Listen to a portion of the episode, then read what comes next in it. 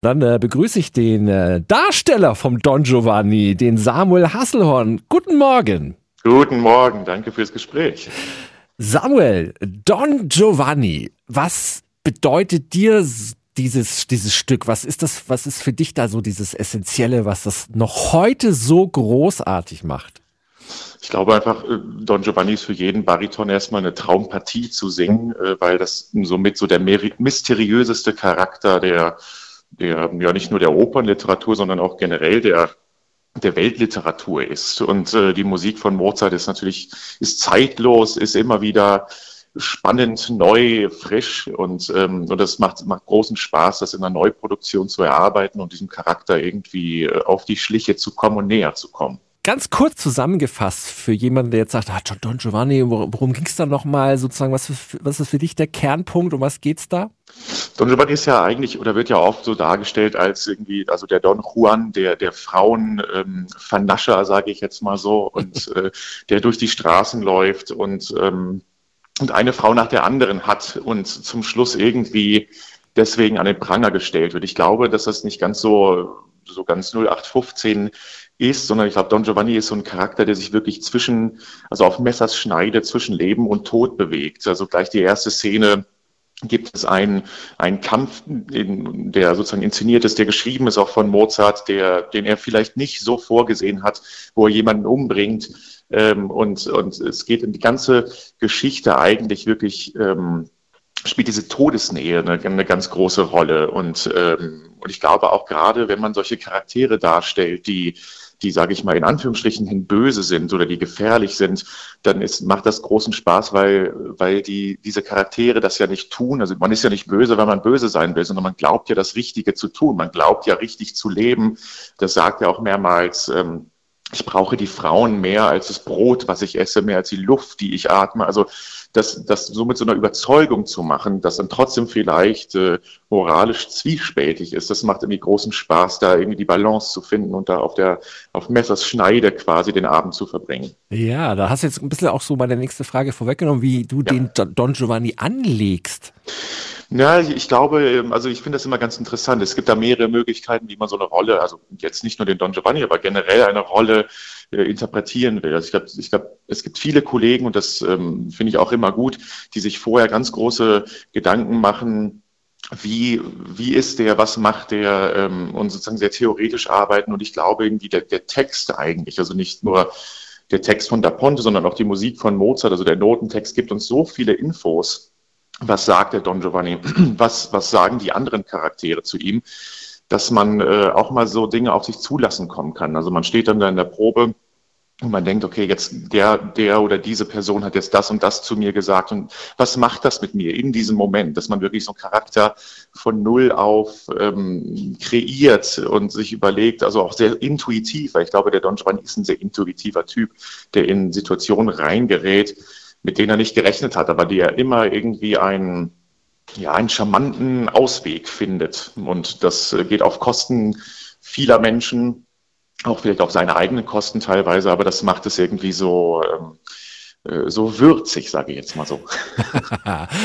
Wobei natürlich mal die Frage in den Raum geworfen, so in Zeiten von MeToo ist natürlich so ein Charakter, der jetzt schon so viele Jahrhunderte auf dem Buckel hat, plötzlich auch wieder hat so eine ganz aktuelle Relevanz, oder? Klar, also das, das auf jeden Fall. Wir haben das jetzt versucht bei uns ähm, ein bisschen außer Acht zu lassen, ähm, weil das sozusagen vielleicht zu plakativ sein könnte, dass man irgendwie alles auf MeToo ähm, fokussiert.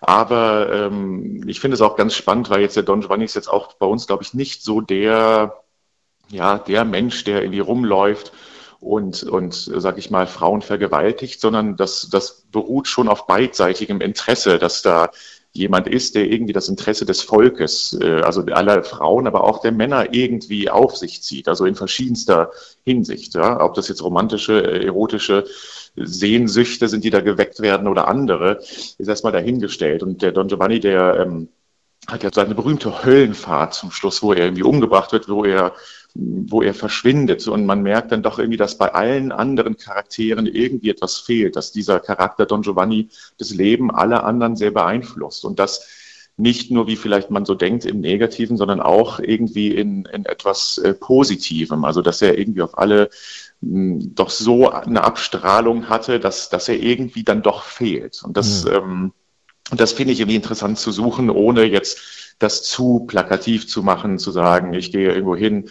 ich vernasche die Frau und nehme die nächste. Das, das stimmt, das hat diesen Aspekt schon, aber eben nicht so, nicht so vordergründig. Mhm.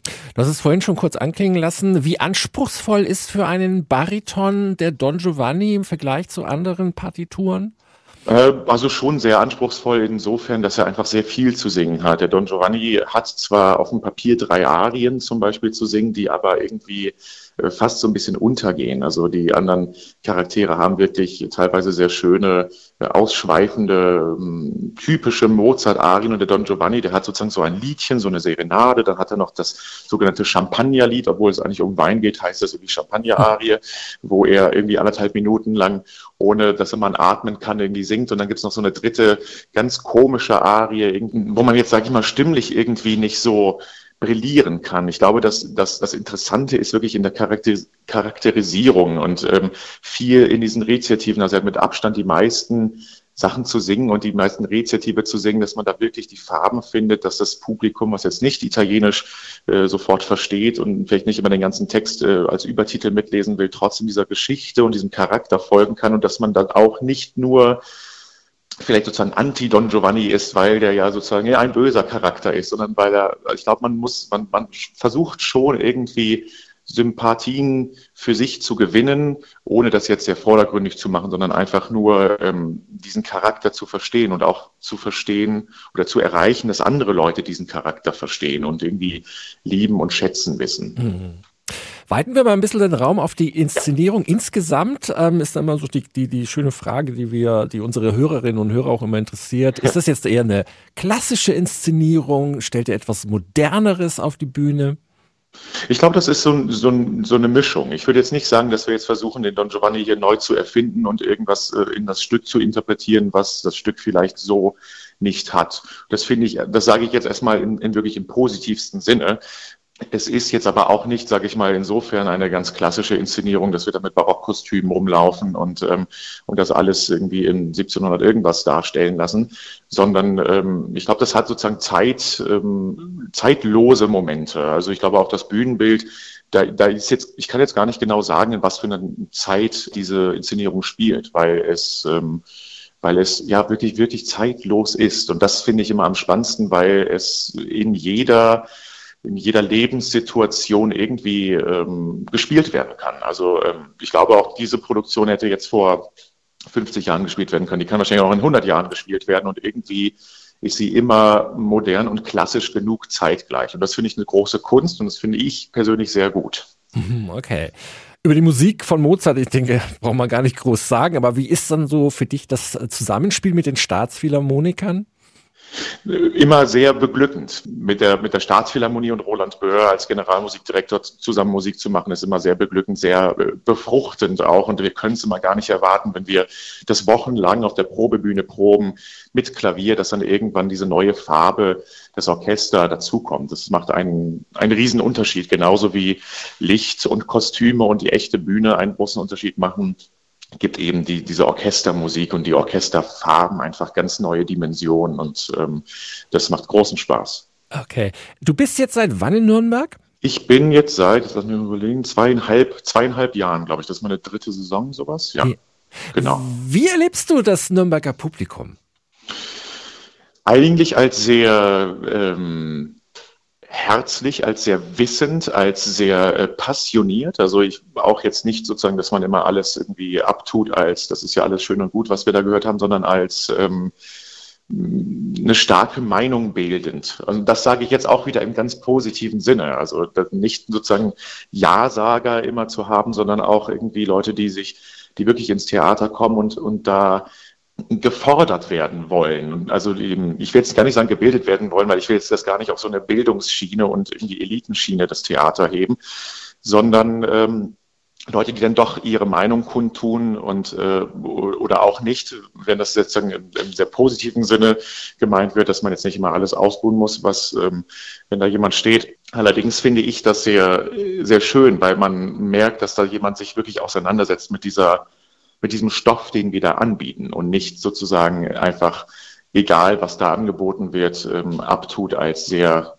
also in beide Richtungen, als sehr positiv und sehr negativ. Und das finde ich, ähm, finde ich für uns ein schöner Anreiz als Künstler selber zu sagen, jetzt, wir wollen dem Publikum was bieten, wir wollen die äh, fordern, nicht überfordern, uns selber auch nicht zeitgleich.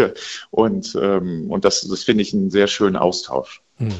Wenn man sich so ein bisschen deine Vita anguckt, finde ich schon sehr beeindruckend, wo du schon überall warst, ähm, an welchen Standorten. Ähm, so im Vergleich, wie ist da so das Standing der Nürnberger Staatsoper? Du meinst sozusagen im Vergleich zur, zu anderen Wien Theatern? oder ne, wo du halt schon warst? Ja, also ich glaube, also ich denke mal schon, dass das Staatstheater Nürnberg ist, ist das zweitgrößte Mehrspartenhaus auf jeden Fall in Bayern, also nach der Staatsoper oder nach der Staatsoper München ich glaube, das hat einfach schon einen gewissen Namen äh, in der in der Klassikwelt durch auch durch durch die Vergangenheit, durch auch jetzige, heutige Dinge, die die da passieren. Ähm, und das das also ich glaube schon, also unter Kollegen wird dann auch schon gesagt, ach Nürnberg, also das wird mit mit wohlwollendem Respekt ähm, angenommen. Und äh, aber ich, ich bin einer, der, der gerne auch woanders singt, also jetzt nicht, also aus, aus verschiedensten Gründen, sage ich mal, also auch Konzerte, Liederabende, aber auch Opernproduktionen und mag das, neue, neue Bühnen, neue Kollegen, neue Orchester, neue Dirigenten kennenzulernen. Das, das macht schon Spaß, aber ich glaube, die Nürnberger spielen da sehr, sehr gut mit. Mhm. Und man kann dich auch kaufen. Du bist käuflich, habe ich gesehen, weil du hast schon mehrere CDs aufgenommen. Ja, das stimmt. Äh, ich habe genau. mal reingehört in diese, diese Schubert-Geschichte, dieses, hast, ja. ne? was war das irgendwie Schubert? Die 200? schöne Müllerin. Ja, die schöne Müllerin. Genau. genau. Ja. Ähm, das ist dann irgendwie doch noch mal ein bisschen eine andere Art, als auf, als auf eine Opernbühne zu stehen, oder? Genau, total. Also ich habe sehr viel Lied gesungen und mache das auch immer noch und, und habe ein Projekt ins Leben gerufen, das nennt sich Schubert 200. Das geht eigentlich von ja, letztem Jahr, von 2023 bis 2028, weil wir da Schuberts 200. Todestag, mm. also feiern, sage ich jetzt mal, im. November. Und da werde ich jedes Jahr eine Lieder-CD mit Liedern, die genau 200 Jahre alt sind, herausbringen, die sozusagen Schuberts letzte fünf Lebensjahre so ein bisschen anhand seiner Lieder äh, widerspiegeln. Und das haben wir den Anfang gemacht mit äh, Schuberts Schöne Müllerin, die eben genau letztes Jahr 200 Jahre alt wurde es kommt, also man kann das jetzt verraten, man kann es auch googeln, 2027 kommt die Winterreise, 2028 der Schwanengesang und mhm. seine letzten Lieder. Dazwischen drin ähm, kommen dann Lieder aus den Jahren 24, 25, 26. Da werden wir tatsächlich in gut sechs Wochen wieder ins Tonstudio gehen, um da die nächste CD aufzunehmen. Zwischendrin kommt im Sommer noch eine Orchesterlieder-CD, also das, das Lied hängt mir oder, oder liegt mir sehr am Herzen. Und, ähm, und da bin ich sehr froh, dass ich das machen darf, machen kann und dass das auch Anklang findet. Und ähm, von der Art her ist es irgendwie ganz anders als Oper, aber auch jetzt nicht so, so extrem anders. Was, was es nur so, so spannend macht, ist, dass ich dort mit einem Pianisten alleine quasi ähm, einen Abend gestalte oder mhm. einen Zyklus gestalte, ohne Brimborium, ohne Kostüme, ohne, ohne, ohne Lichteffekte und so weiter. Und ähm, das hat so einen ganz an, eigenen Charme und anderen Charme. Und, ähm, und ich finde diese Mischung unglaublich befruchtend, auf der Opernbühne zu stehen und dann wieder in das kleine Kämmerlein oder in den kleinen Kammermusikraum zu gehen um dort äh, Schubert-Lieder zu singen. Ja, das klingt sehr schön auch. Zum Abschluss darfst du jetzt noch mal quasi die Werbetrommel rühren. Warum sollten wir uns unbedingt in eine Vorstellung äh, von Don Giovanni begeben jetzt in den nächsten Wochen? Don Giovanni ist vielleicht wie, wie vergleichbar mit der Carmen einer der, der interessantesten und mysteriösesten Charaktere der Opernliteratur. Und ich glaube, um dem so ein bisschen auf die Schliche zu kommen, um nicht nur tolle Sänger und tolles Orchester, tolle Dirigenten sehen, hören zu können, ähm, lohnt sich diese Musik. Es ist ein Meisterwerk, es bleibt ein Meisterwerk, es ist eine tolle Inszenierung. Und ich glaube, das Nürnberger Publikum wird das zu schätzen wissen. Ich würde unbedingt hingehen. Meine Kollegen sind super, ich gebe alles und wir schauen einfach mal, was passiert. okay. Samuel, vielen Dank, es hat Spaß ja. gemacht. Dankeschön. Äh. Ich sage einfach mal toi toi toi. Und ja. ähm, gerne hören wir uns dann mal wieder bei einer nächsten äh, Geschichte. Genau. Ciao. Alles klar. Bis dann. Tschüss. Ciao.